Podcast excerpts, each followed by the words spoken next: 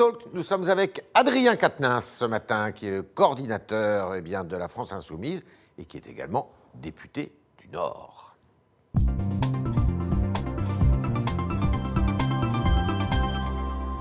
Adrien Quatennens, bonjour. Bonjour, Bon, alors, l'actualité nous conduit, nous oblige à, à parler de cela. Il y a euh, une gifle qui a été administrée au président de la République hier alors qu'il se rendait euh, dans la Drôme.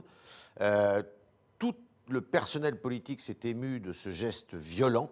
Est-ce que ça témoigne d'une violence euh, qui n'a jamais été aussi euh, vive, aussi forte euh, dans le débat politique aujourd'hui?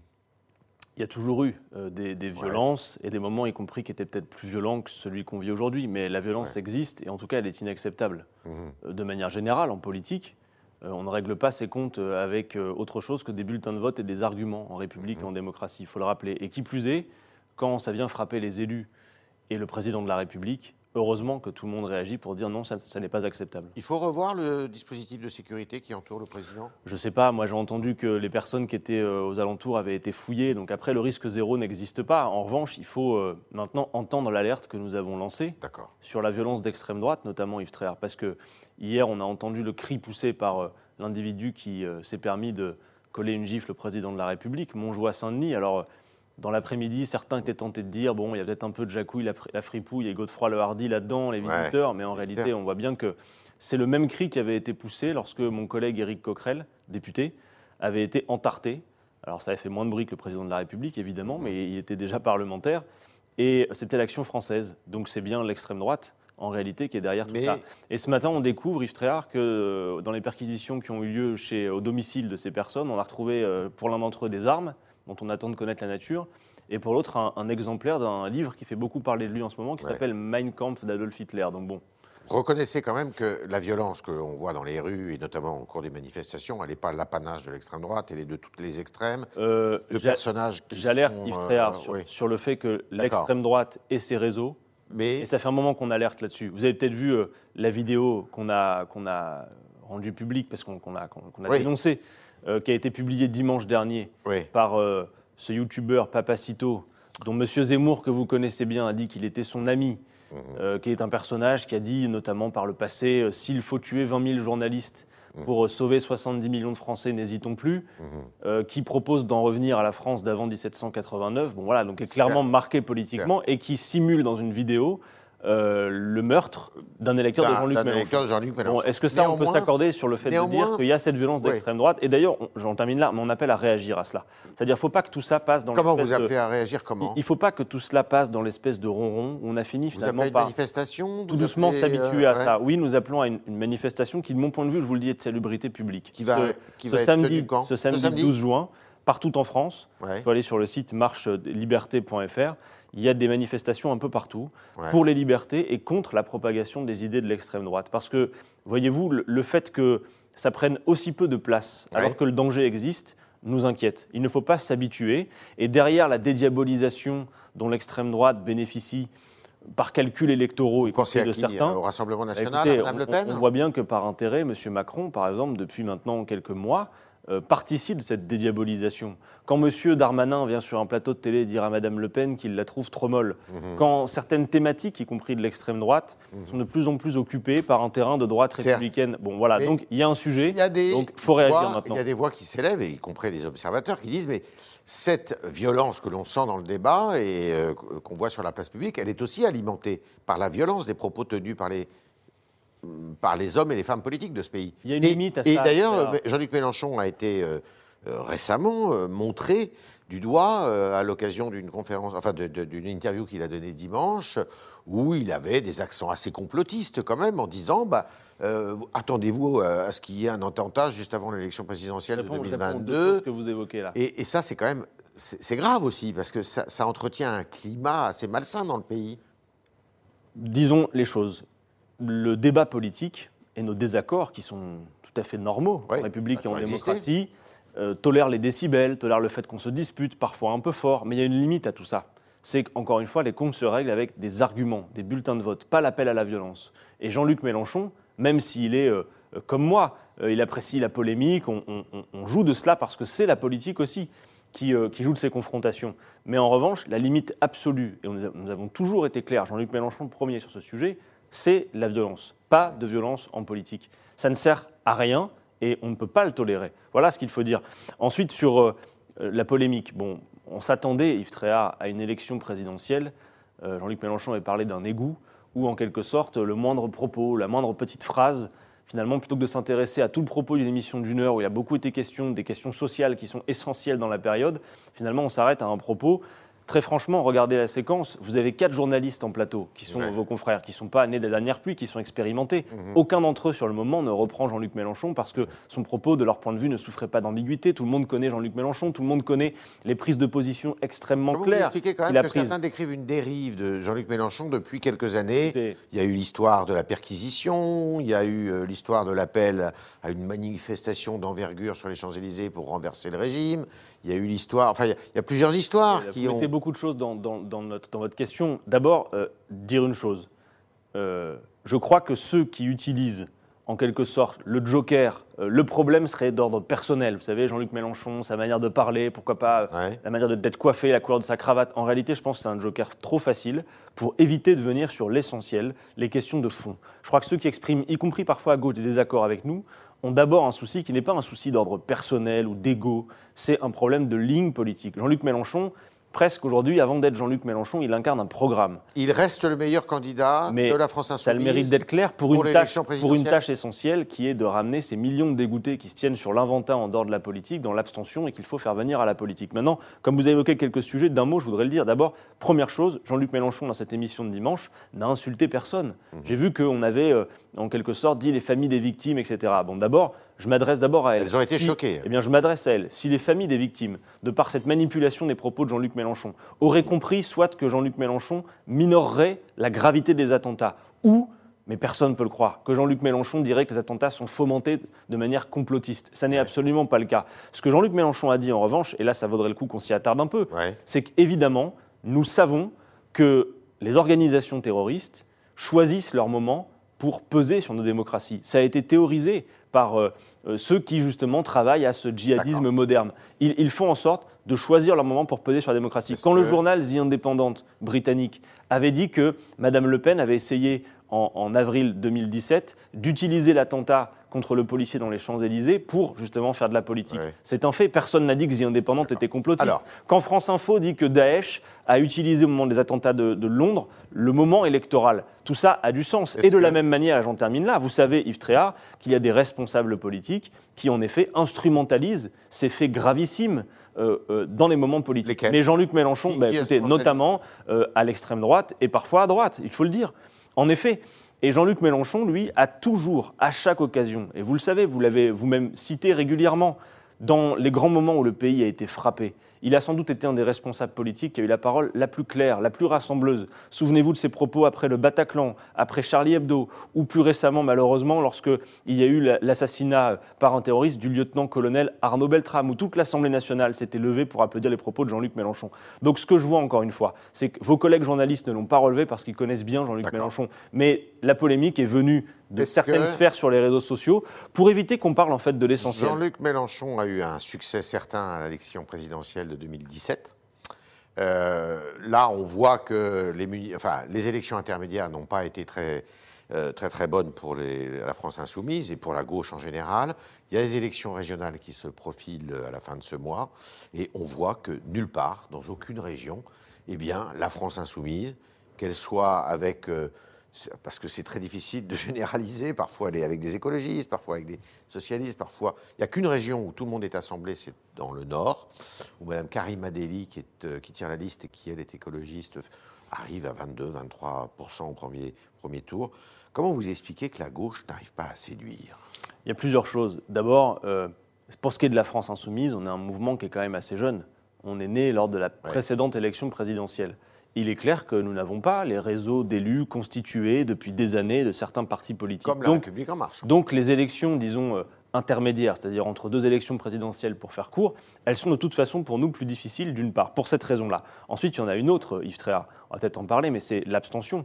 Euh, nous savons que l'abstention est plutôt marquée sociologiquement. Regardez un peu les enquêtes d'opinion. Qui s'abstient le plus? Ce sont d'abord les jeunes, ce sont d'abord les ouvriers, et les employés. Par conséquent, on peut le dire autrement. plutôt de gauche? Bah, je, crois, oui. Je crois parce que, peut-être vous ne répondez pas à la demande. Mais alors ça, c'est notre travail, en effet. Mais moi, je considère que si d'ailleurs le gouvernement, si l'État n'assume pas son rôle, ne fait pas de grandes campagnes d'appel au vote. Pourquoi n'a-t-on pas ça? Si on s'inquiète collectivement dans toute la classe politique de l'abstention, pourquoi n'a-t-on pas de grandes campagnes d'affichage, de grands moments de publicité pour mobiliser sur les enjeux de l'élection départementale et régionale? Parce que je crois, et là je vous le dis, que euh, certains pensent qu'en effet leur électorat est plutôt mobilisé, discipliné pour aller voter lorsqu'il y a une élection, mhm. et que donc on n'a pas trop intérêt à ce que l'électorat abstentionniste est mobilise. Parce que je le crois, dans les abstentionnistes, qui ont mille raisons de s'abstenir. Je ne dis pas qu'ils ont raison de le faire. Le but serait de les faire revenir à la politique, qu'ils s'en mêlent. Mais il ne faut pas leur donner la leçon. Il faut comprendre pourquoi. Vous avez des gens qui ont décidé, en gros, de nous dire, parce que l'abstention est politique, elle porte un message politique. En substance, ils nous disent si c'est comme ça, faites sans nous, débrouillez-vous. Les trahisons du quinquennat précédent de François Hollande ont également beaucoup pesé. Donc notre tâche à nous, en tout cas celle qu'on se donne avec Jean-Luc Mélenchon, c'est de faire revenir ces dégoûtés de la politique à la politique et de le faire non pas sur des polémiques comme celles qui nous occupent beaucoup, mais sur le fond, sur le programme, avec une campagne de temps long. Alors, juste sur les régionales, euh, en effet, nous, nous avons proposé dès le mois de juillet dernier à tous nos partenaires potentiels, nous les avons invités en disant écoutez, on sait qu'il y aura le Covid, l'abstention et des élections régionales départementales qui passionnent pas les foules, on le voit dans les enquêtes d'opinion. Est-ce qu'on peut essayer de se retrouver, parce que nos désaccords, y compris nationaux, ne sont pas en cause dans un scrutin départemental et régional, pour faire la même chose partout? Et en fait, on a fait chou blanc. D'un côté, Europe Écologie Les Verts n'accepte l'union qu'à la condition que ça soit derrière eux. De l'autre côté, le Parti communiste français, qui est plutôt notre allié traditionnel dans les élections, choisit de soutenir les sortants socialistes. Mmh. Donc oui, on se retrouve, vous avez raison, là-dessus je vous donne le point, Yves dans une configuration qui est à mort à géométrie variable. Et ça, ça n'est pas bon. Donc on va faire ce qu'on peut pour mobiliser avec des configurations différentes, en effet. Alors, d'après vous, et on le voit d'ailleurs à l'occasion de ces élections régionales, alors que ce n'est pas de la compétence des régions, la sécurité occupe une place grandissante. Sur quoi l'élection présidentielle euh, devrait porter? Est-ce que c'est sur les sujets économiques? On voit que le président de la République euh, veut porter le débat sur l'économie. On parle peut-être de revenir sur la réforme des, retraites euh, sous une dimension un peu différente. On parle beaucoup de l'assurance chômage, de cette réforme. Euh, d'après vous, qui est-ce qui va être déterminant dans cette élection? Écoutez, incontestablement, et ça participe. Et on voit que M. Mélenchon, d'ailleurs, revient aussi sur les, sur les sujets économiques. Mais ça participe de, l'alerte que je sonne et du fait qu'il y ait cette manifestation aussi le 12. C'est qu'on voit bien que l'espace public et les médias sont saturés de la question sécuritaire. Alors moi, je ne dis pas qu'il ne faut pas la traiter. D'ailleurs, vous le savez, certains hauts responsables, hauts gradés y compris, ont, salué le programme de la France Insoumise. Je crois que vous avez reçu il n'y a pas très longtemps mon collègue Hugo Bernalicis. Oui. Le travail est fait. Mais j'observe que la question sociale, qui me paraît centrale, a fondu comme neige au soleil dans les débats publics. Or, Yves Tréhard, moi j'alerte, euh, cette France des Gilets jaunes, qui essentiellement, pour le résumer d'un mot, est celle qui euh, souvent travaille et a du mal à vivre correctement de son travail, ou alors qui est au chômage et qui a des difficultés à trouver des débouchés dans l'emploi. Cette France-là, pardon, mais aujourd'hui, ils n'ont peut-être plus les gilets jaunes sur les épaules et sont peut-être plus dans la rue, mais ils sont toujours dans le pays, ils sont toujours là, et la réponse n'a pas été donnée. Vous savez, on parlait de, la violence qui, euh, qu'on ressent dans le pays. Moi, je crois qu'il n'y a pas d'ordre public possible sans justice sociale. Et quand les gens voient que d'un côté, en pleine période de pandémie, vous avez une concentration des richesses toujours plus importante en quelques mains, vous avez vu que les milliardaires de ce pays ont accru leur patrimoine considérablement, arrivant de 230 à 477 milliards en pleine période de pandémie, pendant qu'un ménage français sur cinq euh, dit avoir perdu des revenus. Donc la question d'un meilleur partage des richesses, pas pour confisquer, pour faire une société où on peut justement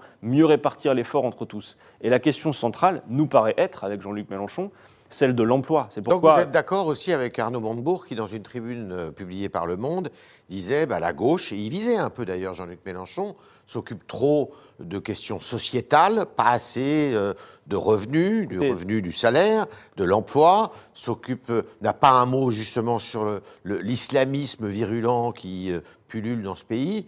Et euh, il est grand temps que la gauche se, reprenne, se ressaisisse. Alors d'abord, il ne faut pas tout confondre. Sur l'islamisme, Jean-Luc Mélenchon, je le redis, a toujours eu des mots très clairs. Il y a encore quelques semaines. Il est allé manifester euh, J'y viens, mais il y a encore quelques semaines, sur le plateau de votre collègue Amélie Carouer sur LCI, mmh. et ces séquences-là, a priori, ils passent davantage sous les radars, je ne m'explique pas pourquoi.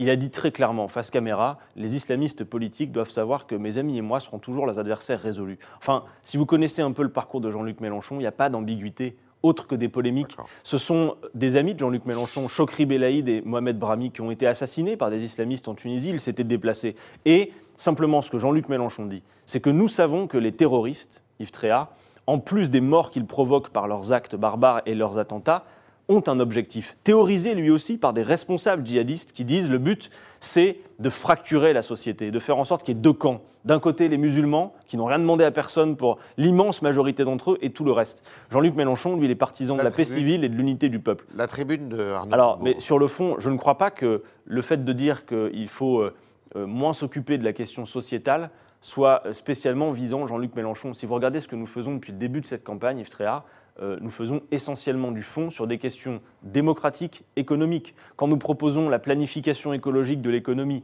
en ce moment, je fais, une petite page de pub, en librairie, vous pouvez retrouver, et c'est le seul candidat qui le fait, hein, des brochures programmatiques. On est au troisième numéro sur les questions sociales, et le centre de cette revue, c'est la question du plein emploi. Nous pensons qu'il y a beaucoup de tâches à accomplir dans ce pays, que l'on ne manque pas de travail, y compris face aux défis que nous avons affrontés comme le changement climatique. Il y a beaucoup de tâches à accomplir, si vous voulez, mais il y a trop peu de création d'emplois pérennes. Et donc pour ça, on propose des solutions, que ce soit par le partage du temps de travail ou la garantie d'emploi qui ferait que tout chômeur volontaire, c'est ce que nous voulons faire, tout chômeur volontaire se verrait en dernier ressort, si le marché de l'emploi ne le permet pas, proposer un emploi, soit un emploi vert, un emploi de service à la personne, parce que nous croyons que chaque femme, chaque homme aspire à quoi? À vivre dignement de son travail. Et c'est ça aussi la France des Gilets jaunes qu'il ne faut pas oublier et à laquelle nous voulons répondre. Pour ça, euh, il faudrait qu'on parle effectivement davantage de fond et de ces questions sur les plateaux, je vous remercie de le faire aujourd'hui, et un peu moins de polémiques qui franchement n'alimentent pas le débat de fond. On est avec Adrien Quatennens ce matin, député du Nord, et on va continuer avec vos questions, chers internautes, qui sont posées par Adrien, euh, un autre Adrien, donc Adrien Briand. Bonjour.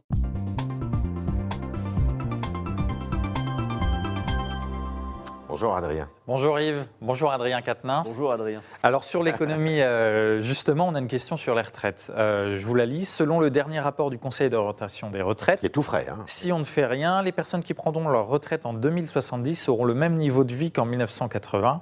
Euh, donc Tatou nous dit sur le site que pour empêcher cela, il n'existe qu'une seule solution, reculer l'âge légal de départ à la retraite. Que souhaitez-vous lui répondre? Alors d'abord dire une chose, c'est que nous ne portons pas l'idée du statu quo. C'est-à-dire en fait, il y a cette espèce de dualité où soit vous êtes pour la réforme des retraites et les solutions que propose le gouvernement, soit vous seriez pour qu'on ne touche à rien. Moi, je suis euh, ni pour l'un ni pour l'autre. Il y a d'autres solutions. Évidemment, il va falloir faire quelque chose. Euh, évidemment qu'il va falloir répondre à ce défi démographique et la question des retraites. En revanche, la question des retraites, c'est aussi la question de la répartition des richesses produites et c'est la question de la lutte contre le chômage de masse. Ce que l'on voit jusqu'à présent, c'est que à mesure que la population de ce pays vieillissait, qu'il y avait une proportion plus importante de seniors pour aller vite dans la population, on consacrait proportionnellement toujours plus de richesses à la question des retraites. Ce que le gouvernement envisage de faire, c'est de bloquer le, niveau, si vous voulez, d'argent qui est consacré à la question des retraites, en dépit du fait que continue euh, à progresser le, poids des seniors dans la population. Donc nous, nous disons simplement qu'il faut y consacrer un peu plus de ressources, pas beaucoup plus, et qu'à très long terme, finalement, c'est complètement indolore, mais surtout, j'alerte là-dessus, c'est que l'espérance de vie en bonne santé dans notre pays, elle recule. Donc l'idée de dire euh, on vit plus longtemps parce qu'on travaille moins longtemps, ça, ça, sonne à peu près facile, mais ce n'est pas tout à fait exact. Donc il y a la question de la répartition des richesses, et nous, nous pensons aussi que repousser sans cesse l'âge de départ à la retraite, qu'est-ce qu'on fait? On aggrave la situation du chômage aux deux extrémités de la vie active. D'un côté, vous avez le chômage des seniors qui ont du mal à s'insérer lorsqu'ils ont perdu leur emploi tardivement, et de l'autre côté, des jeunes qui ne demandent qu'une chose, à rentrer dans la vie active. Donc, si la productivité a augmenté, on peut mieux répartir les richesses, et nous, avec Jean-Luc Mélenchon, nous proposons, comme 70% des Français le souhaiteraient d'ailleurs, selon les enquêtes d'opinion, la retraite à 60 ans. Comme le Rassemblement national, alors, comme Mme Le Pen euh, bah, Je crois que c'est peut-être le Rassemblement national qui propose de faire comme Jean-Luc Mélenchon, mais par contre, je vois que Mme Le Pen est beaucoup plus hésitante. C'est-à-dire, elle vous dit oui, il faudrait, mais peut-être que si on ne peut pas, on s'arrangera. D'ailleurs, observez cela. On parlait du fait que M. Macron était de plus en plus venu sur le terrain de Mme Le Pen sur des questions de sécurité et tout le reste. On peut dire pour aller vite que Macron se le pénise sur un certain nombre de sujets, mmh. mais observez comme Mme Le Pen, elle se macronise. Quand elle vient sur vos plateaux dire euh, on va rembourser la dette, etc., elle a exactement le même discours économique que M. Macron. C'est pourquoi moi aussi j'adresse ce message, et je pense qu'il faut le faire maintenant. Vous savez, à ces classes populaires dont on dit qu'elles sont de plus en plus tentées par le vote Rassemblement national. Je crois que parmi ces gens, il y a des gens qui ne sont pas en accord avec les thèses ethnicistes de Mme Le Pen, mais qui pensent que le vote Le Pen bah, pour une raison qui m'échappe un peu, la dédiabolisation dont elle préfigure, ce serait le vote anti-système. Vous savez, ce serait le vote, allez, on a essayé la droite, on a essayé la gauche, on va leur mettre un bon coup de pied aux fesses, et le coup de pied aux fesses, ça serait Madame Le Pen. Pardon de vous dire que euh, si c'est ce que vous croyez, vous avez tort. Observez que partout où les amis de Madame Le Pen gouvernent en Europe, les affaires continuent, tout va bien. C'est pas Madame Le Pen qui va augmenter vos salaires. C'est pas Madame Le Pen qui va améliorer vos conditions d'accès à l'emploi. C'est pas Madame Le Pen qui va partager les richesses dans ce pays.